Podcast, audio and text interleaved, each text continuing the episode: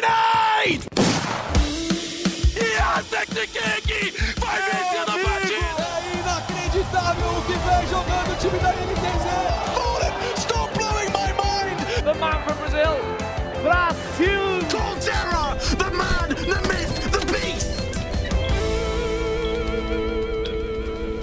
Five seconds to go.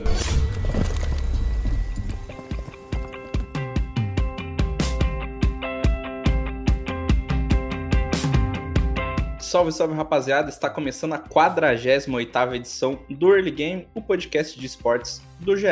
Estou mais uma vez, eu, Rock Marques, na apresentação e comigo estão Breno Deolindo e PH Nascimento. E aí, Breno, tudo tranquilo? Tudo bom, meu querido, e você? Tudo ótimo, e PH, por aí. Tudo bem na medida do possível, né? Esqueci de introduzi-los da maneira correta.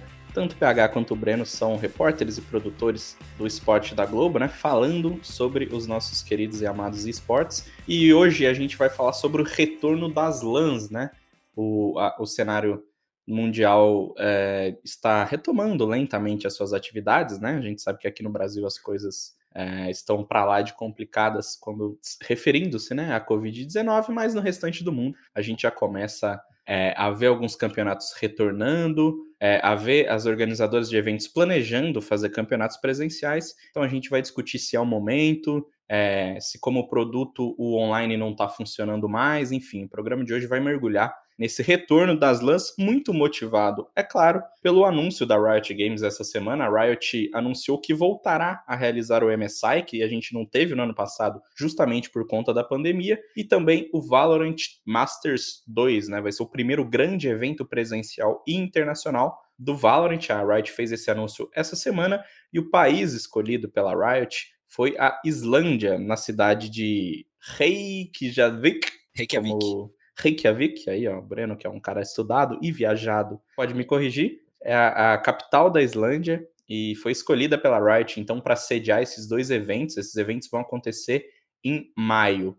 Então, é, são dois, dos, dois do, dos grandes eventos aí do primeiro semestre, né? O MSI, para quem não, não, não, se lembre, para quem não conhece, é o, o, chamado ali mundialito de, de League of Legends, né? O Mid-Season Invitation, a competição que acontece no meio da temporada competitiva e reúne é, alguns dos principais times do mundo. A gente vai ter um formato diferente, é, sem o play-in, enfim. Depois, mais para frente, com certeza, a gente vai ter um programa para falar só de MSI. Mas o MSI vai acontecer entre os dias 6 e 22 de maio, lá na cidade de Reykjavik, aí, na Islândia. Reykjavik. Reykjavik. Aí a gente também vai ter o Valorant Masters, que vai ser o primeiro grande evento presencial e internacional de Valorant. Ele vai servir para finalizar é, a segunda fase do Valorant Champions Tour, né, que a gente está tá rolando agora, a gente está acompanhando aqui no Brasil.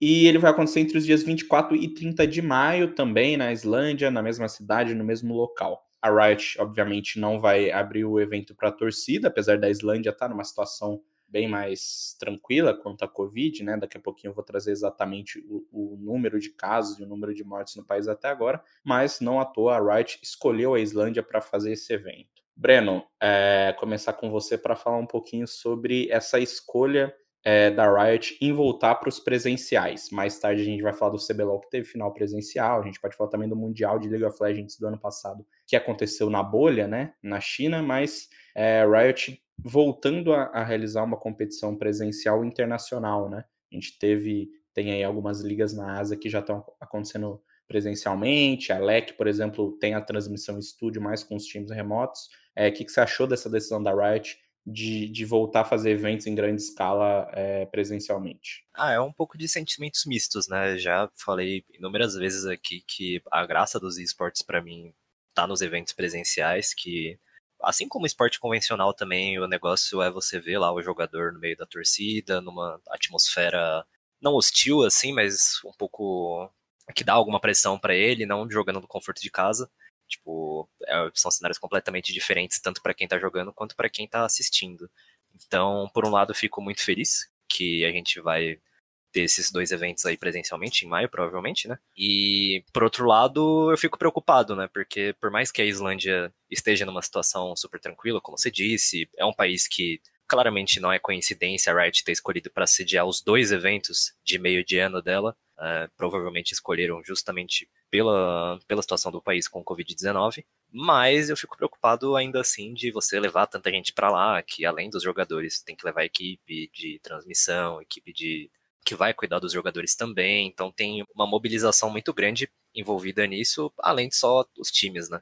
Então eu fico um pouquinho preocupado nesse sentido, mas de certa maneira, se tudo correr que nem foi o Mundial do ano passado, que até onde eu sei praticamente não teve problema, eu acho que eu tô bem tranquilo. E antes do, do PH falar um pouquinho sobre isso, eu vou atualizar os, os números da Islândia aqui, desde o começo da pandemia, né? A gente já tá basicamente um ano aqui no Brasil e, e no restante do mundo é, é mais ou menos na, na, mesma medida, mas números atualizados no dia 2 de março, né? A gente está gravando hoje, dia 4, números do dia 2 de março. A Islândia tinha 6.058 casos ao todo, né? Em um ano, só 6.058 casos e 29 mortes nesse, nesse mesmo período. Então, assim, é um país onde, cara, basicamente a Covid-19 não aconteceu. É um país com pouquíssimos casos e pH. Fica até fácil, né? Você ir para um, um lugar assim para fazer um evento desse é claro que você tem dois problemas aí que eu consigo identificar. Um é que a Riot vai ter que mover toda a sua estrutura para um país. A Islândia não é um país é, familiar para a empresa, né? A gente sabe que a Riot é de Los Angeles, tem seu, seu escritório europeu, por exemplo, em Berlim, né? Que na, na realização da LEC. Então, assim, primeiro você vai ter que jogar toda a sua estrutura para a Islândia, então acho que não é uma decisão fácil de ser tomada é, é, nesse sentido, que, pô, tudo bem, é um país com poucos casos de corona, mas é um país que demanda uma logística muito grande para fazer um evento muito grande. E o segundo problema para mim é que você vai trazer pessoas do mundo inteiro. Então, você vai ter uma, uma questão diplomática aí, porque para a Islândia abrir porta para um país como o Brasil, por exemplo, onde o corona está é, matando mais do que nunca matou. E, e, obviamente, você juntar essas pessoas lá, né? Você trazer pessoas do mundo inteiro num, num país. Como que você está vendo essa decisão da Riot de realizar o evento na Islândia? Ah, acho que, que não, não tem como não citar números e, e a, a luta da, da Islândia que se deu muito bem contra o Covid-19, ao contrário do Brasil, né? Só em, em 2021 até dia 1 de março, a Islândia não teve nenhuma morte por Covid, né?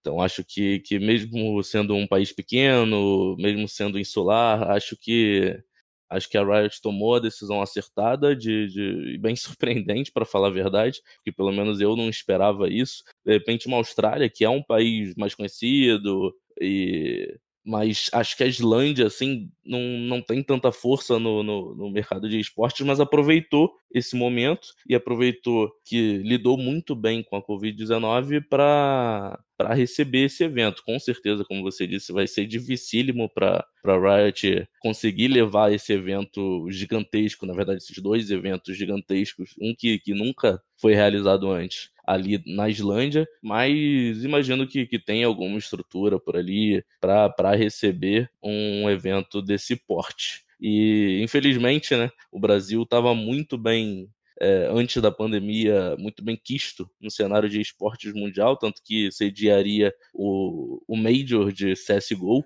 em 2020, né? E infelizmente, por causa da, da nossa governança, né, a gente não conseguiu e provavelmente pelos próximos anos não vai ver muitos eventos presenciais internacionais por aqui, né? Eu queria comentar uma coisa que o PH falou. A Islândia, de fato, não tem essa tradição nos esportes. Eu acho que eu não conheço nenhum jogador de esportes que seja islandês. Mas eu tô bem ansioso, na verdade, para ver como que isso vai acontecer, porque a Islândia, para mim, é um dos países mais bonitos do mundo, pelo menos por foto, né? Porque eu nunca fui. Mas eu tô bem, bem animado mesmo para ver como que vai ser a identidade visual desses dois campeonatos da Riot, as imagens de cobertura, aqueles vídeos de hype que eles vão fazer, acho que vão ficar bonito demais, honestamente, assim, acho que vai ser bem da hora.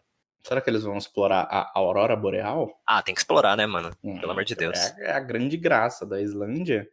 E, e, já que você está falando turisticamente sobre o país, Breno, conta pra gente que fenômeno natural pode acabar estragando é, esse, esse desejo da Riot de fazer o MSI e o Masters 2 lá na Islândia. Então, você, nosso querido ouvinte, talvez lembre que alguns anos atrás, se não me engano foi em 2017, o vulcão Heiafiatlaiakutlu entrou Como que em é erupção. o nome do vulcão? É o Heiafiatlaiakutlu. Ah, claro. Claro. Aquele vulcão lá da Islândia entrou em erupção e o país que praticamente nunca aparece na, no noticiário ficou algumas semanas até em bastante destaque por conta das cinzas do vulcão e tudo mais. E recentemente o Monte Keilir, que não tem um nome tão legal assim, por isso que eu quis trazer o nome do outro vulcão para poder para poder mostrar um pouquinho, né?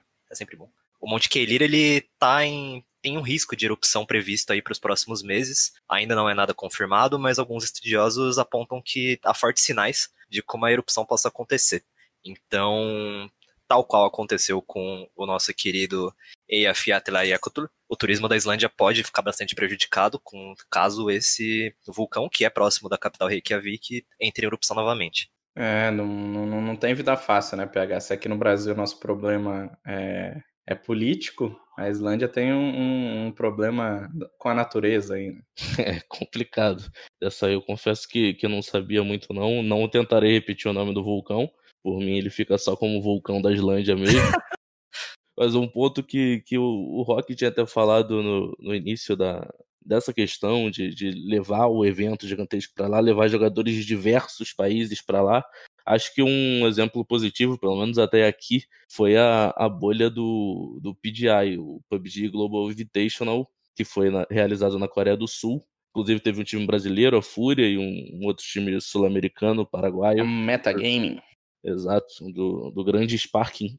E acho que, que pode ser um bom exemplo para a Riot se inspirar. Ela com certeza já está pesquisando muito sobre isso, de como fazer uma bolha. Imagino que os jogadores vão ter que ir para lá algum tempo antes, um mês, três semanas, duas semanas no mínimo, para fazer os testes de Covid, ficar em isolamento e e acho que fazendo dessa forma e fazendo bem feito, ainda mais lá na Islândia, imagino que isso vai dar bem certo para eles.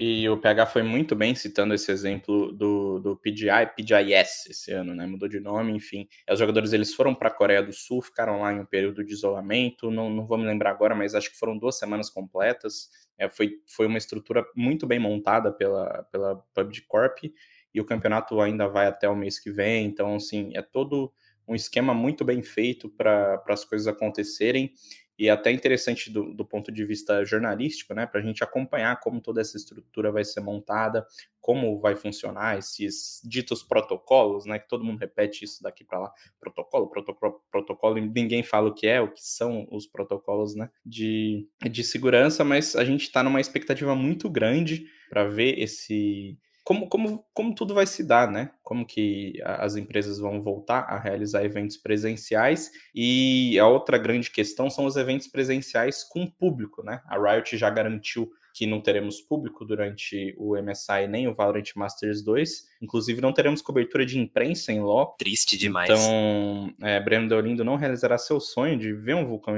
em erupção. Ou de ver uma aurora boreal. É, ou de ver uma aurora boreal. Aí, mas se fosse época de aurora boreal, a gente ia ter uma grande briga na, na editoria para ver quem iria para a Islândia, enfim. Isso seria um, um, um grande entreveiro no, no mas já que a gente não vai ter imprensa, a gente não precisa brigar por causa disso, e vamos seguir então para falar sobre presença de público, porque a nossa queridíssima ESL e a DreamHack, né, as duas principais organizadoras de eventos de CSGO, que são a mesma empresa, é, elas prometeram eventos presenciais para o início de julho. A ESL pretende fazer eventos em estúdio ainda em abril, ou seja, no mês que vem. Quando a gente chegar nos playoffs da ESL Pro League, a expectativa é que, que os playoffs sejam disputados em estúdio, é, muito possivelmente na, no, no estúdio na Alemanha ou no, num estúdio em Malta, que é onde a ESL também realiza muitos eventos. É, a gente não, não tem essa confirmação ainda, se eu não me engano, mas acho que acho que a, toda a comunicação é baseada em Malta. É, então a ESL vai começar com estúdio, assim como a Riot, mais ou menos na, na mesma época, né? Abril, maio, e, e, depois pretende fazer eventos com público a partir da ESL One Cologne em julho. Então, entre os é, no dia 6 de julho, a ESL One Cologne está programada para começar. A expectativa da ESL é que faça esses eventos com público.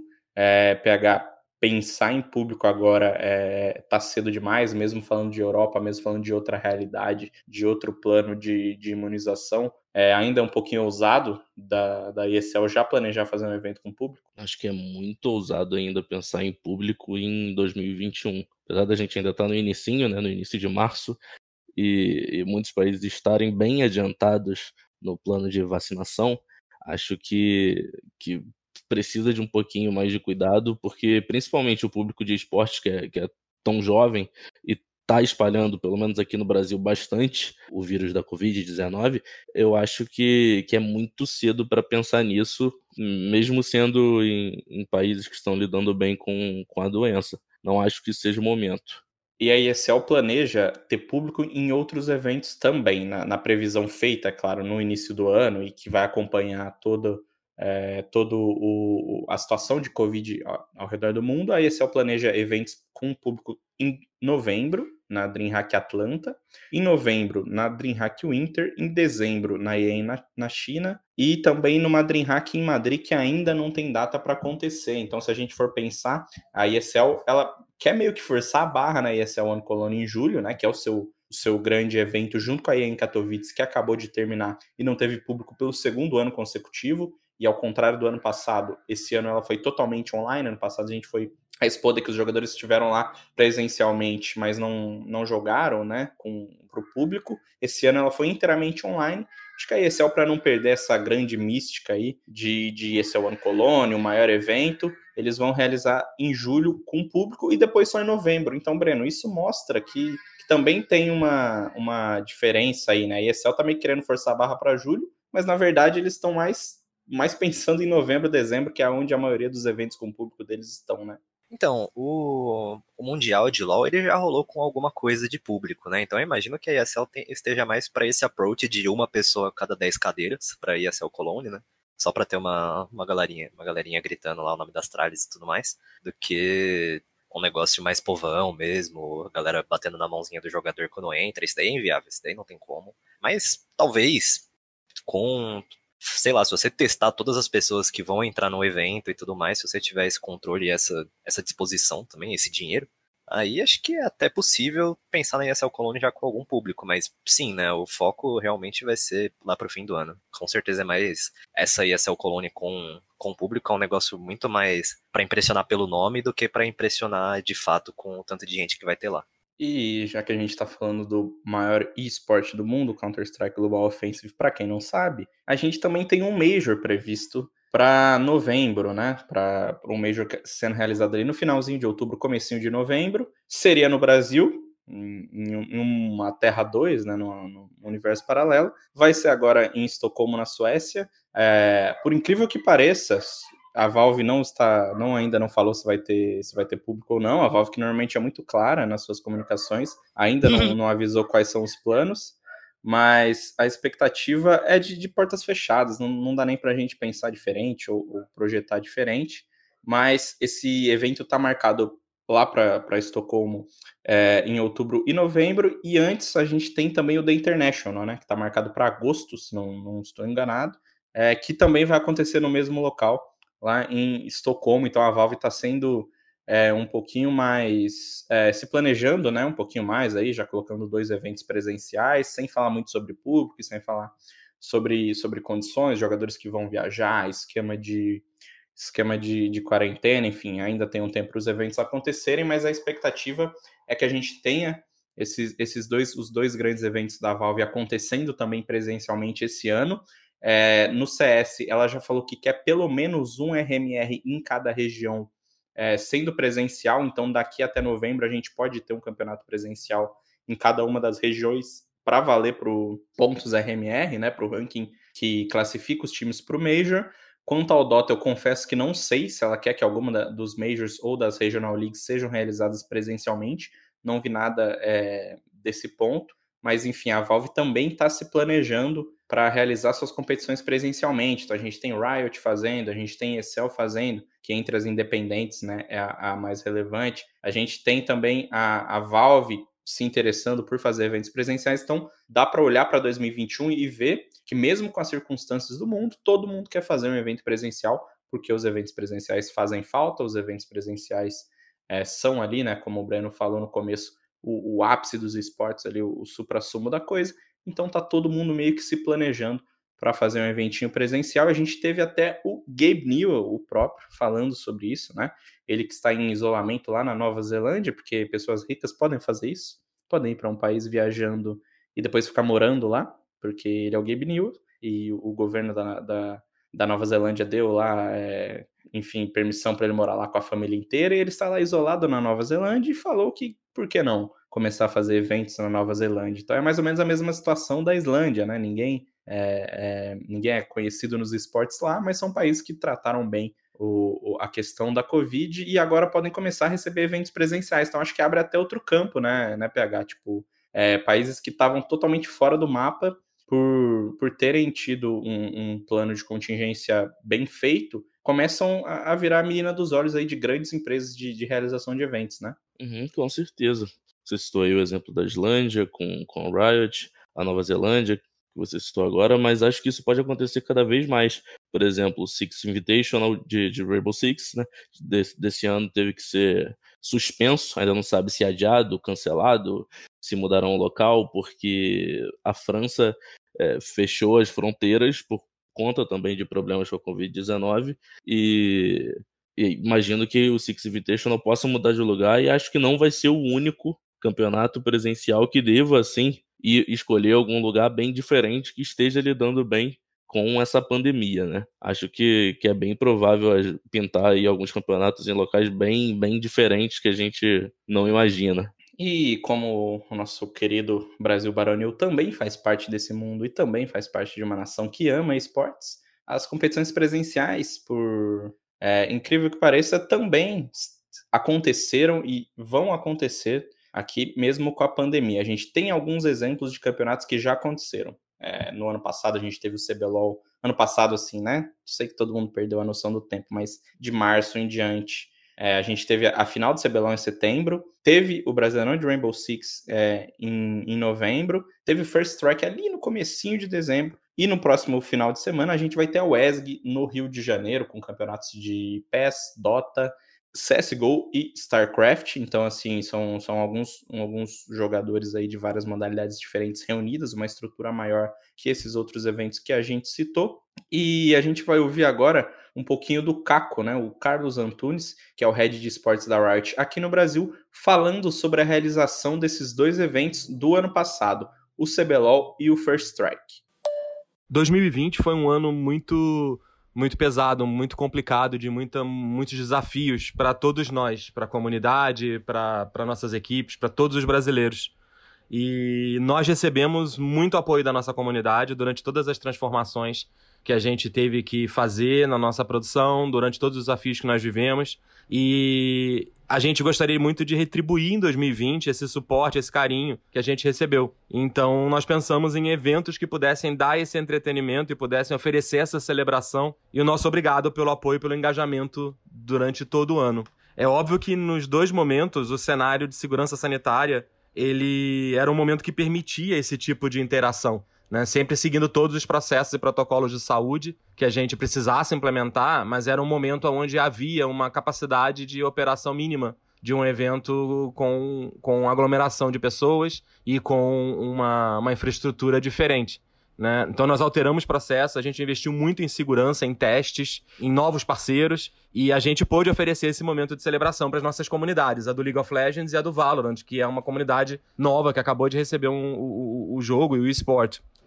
A gente está a cada momento reavaliando o cenário e entendendo quais são as instruções sanitárias. E no momento como esse que a gente vive agora, de aumento de contágio, de fase vermelha, como que a gente está vivendo hoje, a gente acredita que não é o momento para torneios presenciais. O próprio CBLOL ele voltou em 2021 no formato completamente remoto. Então nossas equipes estão todas de suas casas. Tínhamos uma equipe mínima de pessoas no estúdio que era responsável por uma parte de gestão dos equipamentos, que já alteramos esses protocolos para trabalhar 100% remoto a partir do final de semana do dia 5. E a gente acredita que esse não é o momento para ter torneios presenciais. Mas a gente está sempre planejando diferentes alternativas, diferentes cenários, e a gente segue acompanhando a evolução da pandemia e adaptando nossos planos. Mas sempre a segurança de quem está trabalhando, de quem está jogando, de quem está assistindo, vai ser a nossa maior prioridade. E, e, isso é que vai direcionar os nossos planos. É importante também, o, Caco mandou outros áudios além desse que tocou pra gente, e ele esclareceu que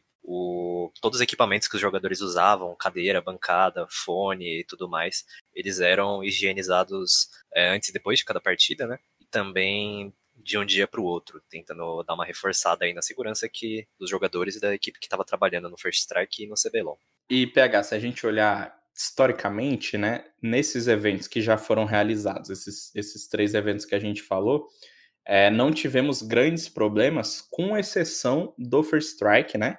Porque a uhum. gente teve aquele caso da Vorax, que dois, primeiro três, depois dois jogadores da Vorax é, foram contaminados durante é, na semana, né? Na semana, na semana anterior ao evento, então eles nem chegaram a jogar presencialmente. Teve toda aquela polêmica de pô, deixa eu jogar em casa e a Riot não deixou. A gente já discutiu isso aqui.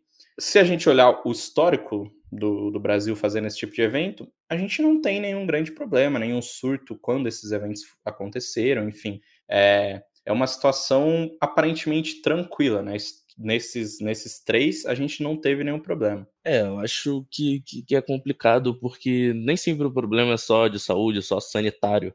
Acho que nesse caso mesmo da, da Vorax, o problema foi esportivo, porque tiveram dois atletas, né, o FZK e o Delevine, que foram confirmados com Covid-19, e por isso a Vorax foi desclassificada do primeiro campeonato presencial e primeiro campeonato da, da Riot oficial aqui no, no Brasil. Acho que foi um problema esportivo muito grande para a instituição e até para o campeonato, né? Já que a Vorax eliminou outras equipes pelo caminho até ali, e essas equipes não tiveram oportunidade de, de jogar o presencial. Acho que, que também no início de dezembro o Brasil estava numa situação um pouco mais controlada da Covid-19, se a gente pode assim dizer. A curva estava bem decadente, poucas, entre muitas aspas, mortes por, por dia, é, algumas centenas, e, mas acho que agora, onde a gente está beirando aí os, as 2 mil mortes por dia, é bem complicado pensar nisso realizando aqui no Brasil. E, e eu, tenho, eu trouxe um, um número para ilustrar aqui a, a, situação. Claro que é, todos, todos, ninguém está tá feliz, ou enfim, ninguém está contente e torcendo para que as lãs voltem, né? A gente tem problemas muito mais graves do que esse. Mas no CBLOL, na final do CBLOL, por exemplo, segundo split, dia 5 de setembro, a gente teve 646 mortes. Na final do Rainbow Six, dia 29 de novembro, 261 mortes. Mas é bom a gente destacar que essa final ela aconteceu no, no, no domingo, se não me engano, né? Então, assim, os números de domingo não são tão precisos, é, no First Strike, a mesma situação, 321 mortes no dia 5 de dezembro, também no domingo. Então, assim, os números é, eram menores dos números que a gente tem agora, ontem, né? O então, número que chocou todo mundo, o recorde, a gente ainda não tem o dessa quinta-feira, mas o recorde da, da quarta-feira foi de 1910 mortes no Brasil, então é mais ou menos nessa situação que a gente chega para o ESG, que vai ser o evento a ser realizado neste final de semana. É importante a gente destacar aqui que a WESG é um, um, um, evento que tem participação da Globo. A Globo é uma das, das idealizadoras, uma, uma das empresas que está por trás, junto com a agência 3VA. É, e a WESG vai ser realizada nesse final de semana no Rio de Janeiro. Inicialmente, o evento ele ia ser, claro, um evento presencial, é, recebendo todos os jogadores, sem torcida, é, com todos os, os protocolos a serem seguidos. A gente, inclusive, conversou com, com a organização da WESG hoje, né, para se inteirar um pouco sobre esse podcast. E depois de algumas medidas tomadas pelo governo do Rio de Janeiro para amenizar o, os casos de Covid, né, para tentar segurar mais a população. A UESG também decidiu reduzir é, a sua operação, então o evento não vai receber imprensa, o evento não vai receber patrocinadores, vão ser simplesmente os jogadores e o pessoal da organização. Então a UESG reduziu aí, né, deu uma enxugada na sua operação por conta do, do momento que o Brasil vive é, e dos problemas que o Rio de Janeiro, em especial, tem com a Covid-19. Então, a gente vai ter uma WESG um pouquinho mais enxuta do que esperado, mas ainda assim acontecendo presencialmente, como eu já falei. É uma competição que vai ter uma final de PES, uma final de StarCraft, uma final de Dota e uma final de CSGO masculino e feminino. É claro que não, não são eventos com vários times, né? São ali dois times é, é, disputando entre si. Então é uma coisa é, reduzida, mas não deixa de ser um presencial, um presencial com quatro, cinco modalidades, melhor dizendo, né? O CSGO dividida em duas.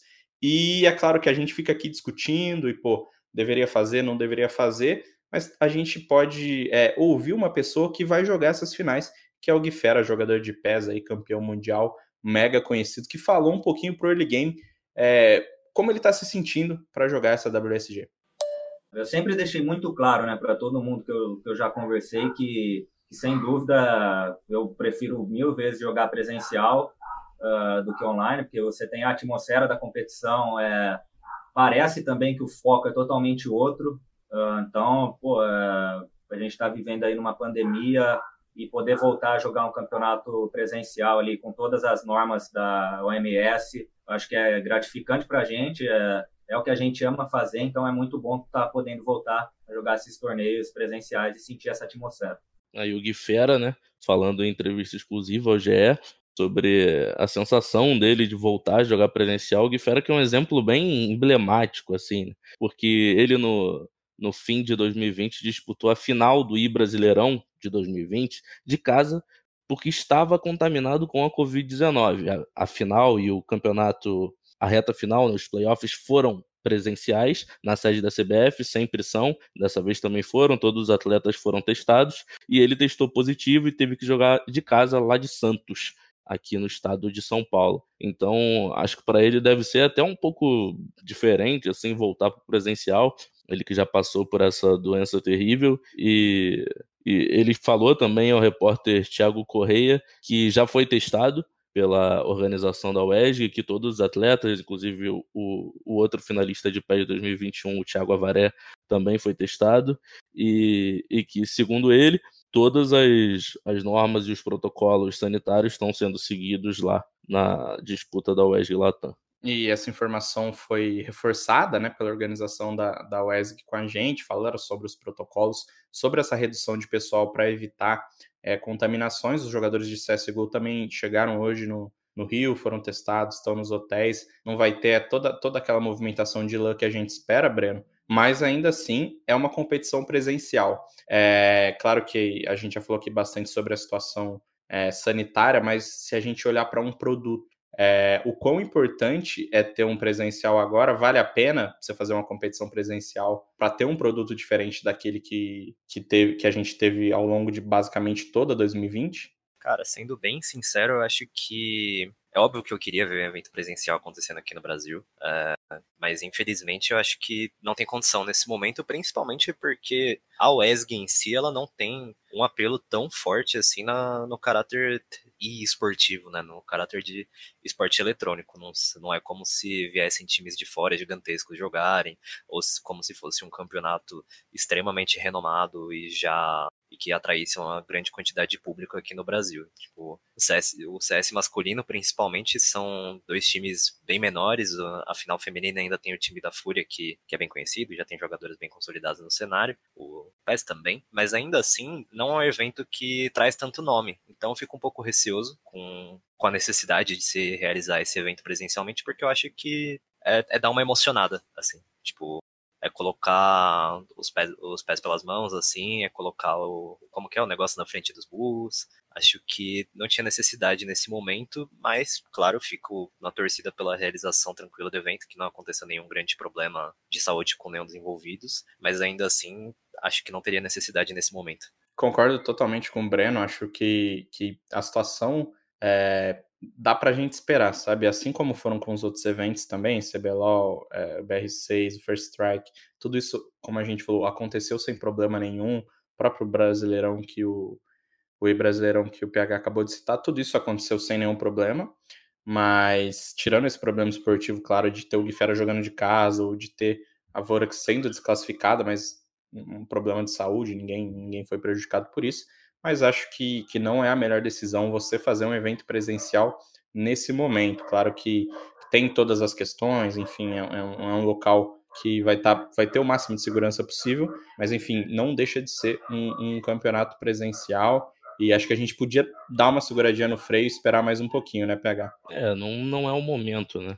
E principalmente com essa onda gigante de casos no, no Brasil, a crescente que a gente vive, e até a nova variante do vírus que, que apareceu em Manaus e aparentemente está se espalhando pelo Brasil, acho que é preocupante. E, e daria para fazer um campeonato bem, usando uma palavra do, bem popular, bem maneiro mesmo, assim, uma transmissão muito boa, mesmo mesmo com jogadores de casa, fazendo uma preparação antes, pedindo uns vídeos especiais deles e fazendo coisas diferentes ali. Acho que a, que a Riot tenta muito fazer isso no, no CBLOL e no, nos campeonatos de, de Valorant.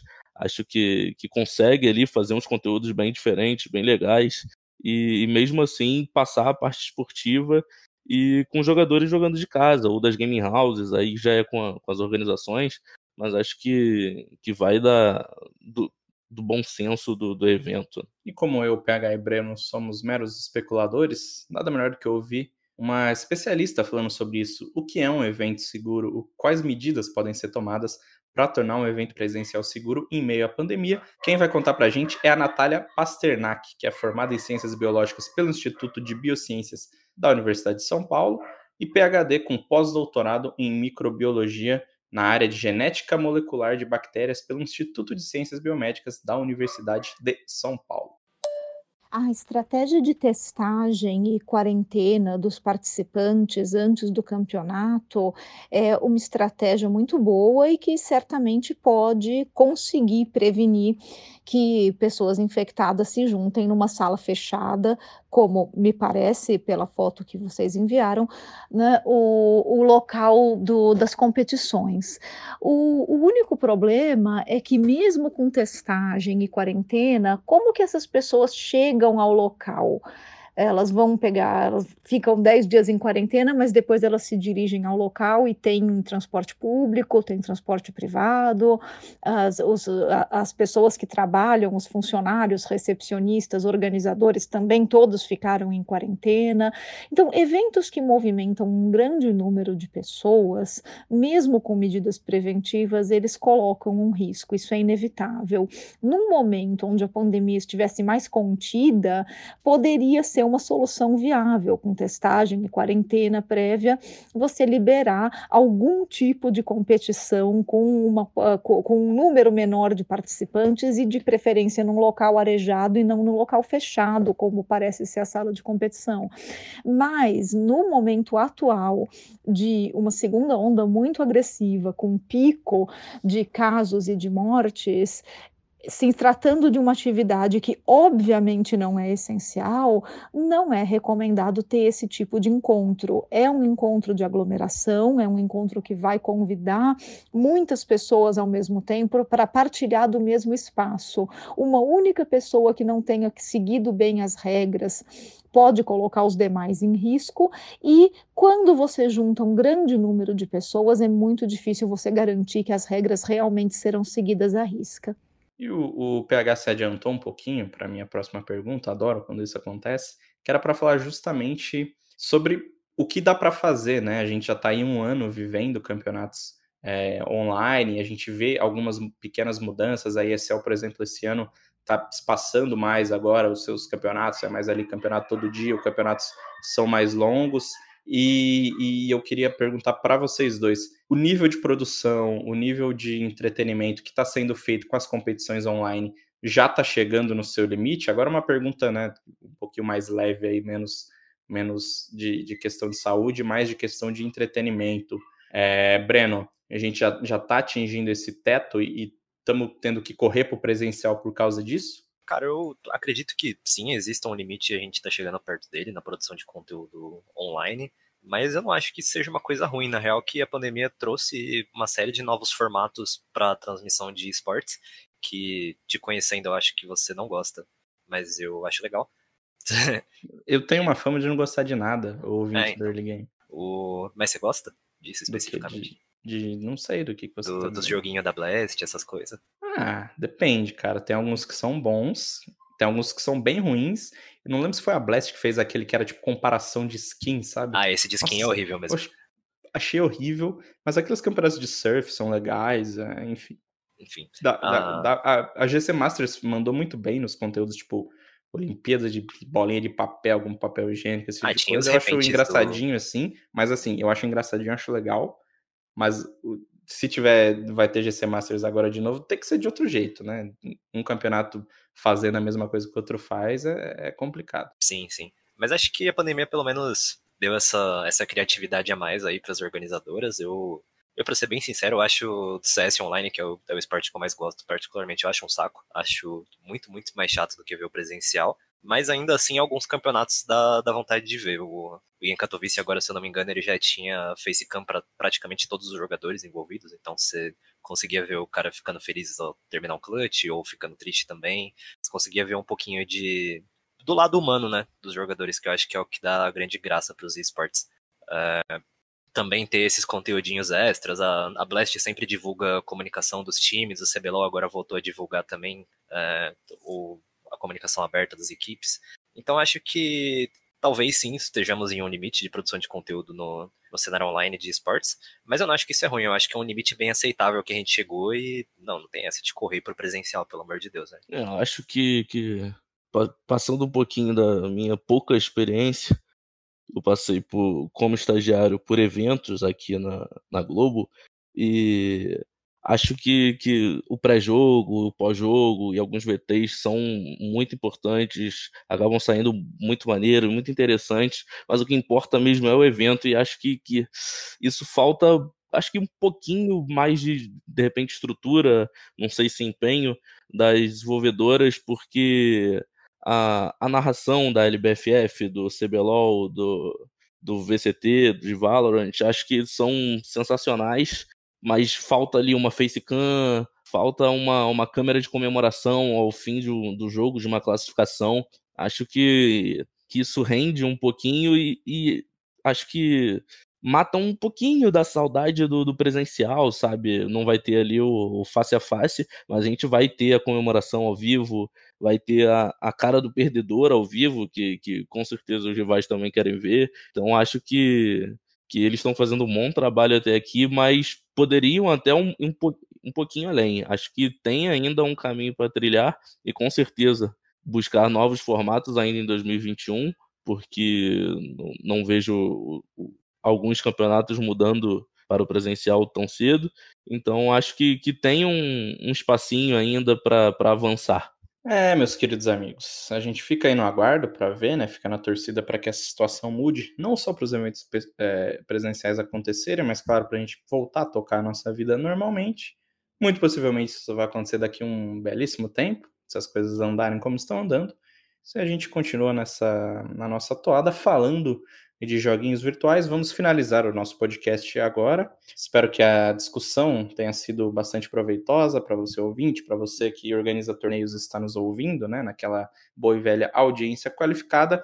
E a gente vai agora para o nosso last hit. Então, Brando Lindo, abra para gente o last hit dessa semana. Meu last hit dessa semana vai em homenagem ao nosso Luiz Queiroga aqui, falar um pouquinho de Rainbow Six. Uh, hoje teve uma movimentação bem, bem relevante para o cenário. A MBR se despediu de todos os jogadores que ganharam o Brasileirão de Rainbow Six com a equipe no ano passado. E quatro desses jogadores foram anunciados como reforços da FaZe Clan, né? O, o Cyber, o Cameraman, o Souls e o Bullet agora fazem parte do elenco da, da FaZe Clan e se juntam ao Astro, que é o cara que está na FaZe já há muito, muito tempo, enquanto o M King, né, o Kingão, ainda não tem um destino definido o, o Ion, o Live e o Iona da FaZe vão para Black Dragons aí, uma belíssima dança das cadeiras no cenário nacional.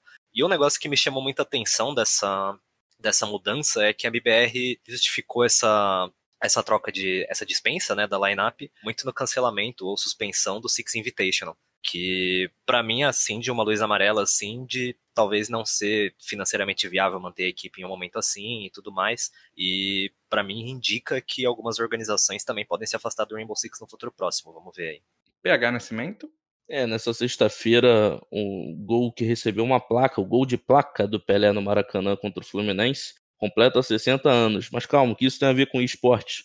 O Globo Esporte do Rio de Janeiro vai recriar esse gol no videogame com um streamer, com produção minha e do Guilherme Mineiro, lá do Rio de Janeiro, apesar da incoerência. É, nós vamos recriar esse gol no, no videogame com, com, a ajuda de um streamer e vai passar provavelmente na próxima semana para comemorar os 60, 60 anos desse golaço do Rei, que foi vacinado recentemente, inclusive. E, inclusive, está com um belíssimo documentário na Netflix, para você que é fã do Rei Pelé. E para você que também não é um, grande fã do Rei Pelé, que já promoveu essa discussão várias vezes na redação da Globo, Enfim, não vou entrar nela aqui agora. Mas o é fã do documentário do Pelé. é muito bom. Não, não é que eu não sou fã do Pelé. Enfim, eu não vou Muito entrar nessa discussão. podcast. É Não Não, é nada isso. contra, só, só perguntando. muito Enfim. contra. É, eu vou pro meu last hit, que não tem nada a ver com o Pelé, mas tem a ver com o Ronaldinho Gaúcho do CSGO, Ken Shrub, o popular KNS, que foi afastado do time principal da G2, né? Foi aí liberado para procurar novas opções, ou seja, o bom e velho é, pé na bunda. O KNS se afastou então do, do, do time que ele vinha defendendo aí pelos últimos quatro anos. É, ele que é considerado por muitos o maior, se não um dos maiores Alpers da, da história do CSGO, um cara que, que teve um patch no jogo por conta dele, né, lá em 2015, no, no nerf da Alp, que come, passou a ser uma arma mais lenta, porque o KNS era muito bom jogando com ela, rushando. Enfim, um jogador que marcou a época no CSGO, já não é mais o mesmo. Agora aí tá livre para procurar uma nova equipe, a gente fica na expectativa para saber para onde vai o KNS. Espero que não vá para o Valorant, tem que ficar no nosso CSzinho, mas enfim, Estamos de olho aí para ver onde vai o, o grande superastro francês, que é um torcedor do PSG e fã de Neymar Júnior. E o, o nosso early Posso- game fica por aqui. Claro, claro que pode, já que O- você entrou O aí no Rock postou final. nas redes sociais dele um frag move do QNS, só que não é esse que vocês têm que ver, tá? Vocês têm que ver o frag move do Super Stiton, The Op Criminal, do QNS, que é maravilhoso, é um dos melhores vídeos que tem disponíveis na plataforma conhecida como YouTube, e isso é uma grande homenagem para esse jogador incrível aí, que se não for o maior Opper da história, eu não sei quem é. O Device nunca deu um flick, pelo amor de Deus. Device não dá Flix, Device ganha títulos, por isso é o melhor jogador da história do CSGO, seja com a Alp ou não, seja enfrentando o Simple ou não, seja enfrentando o Zayu ou não, mas essa discussão também não vai acontecer porque ela é tipo a do Pelé e eu fico sozinha, sozinho, né, no caso, contra todo mundo. Enfim, fim do early game, voltamos na semana que vem para falar mais um pouquinho sobre esportes. Time limit reached.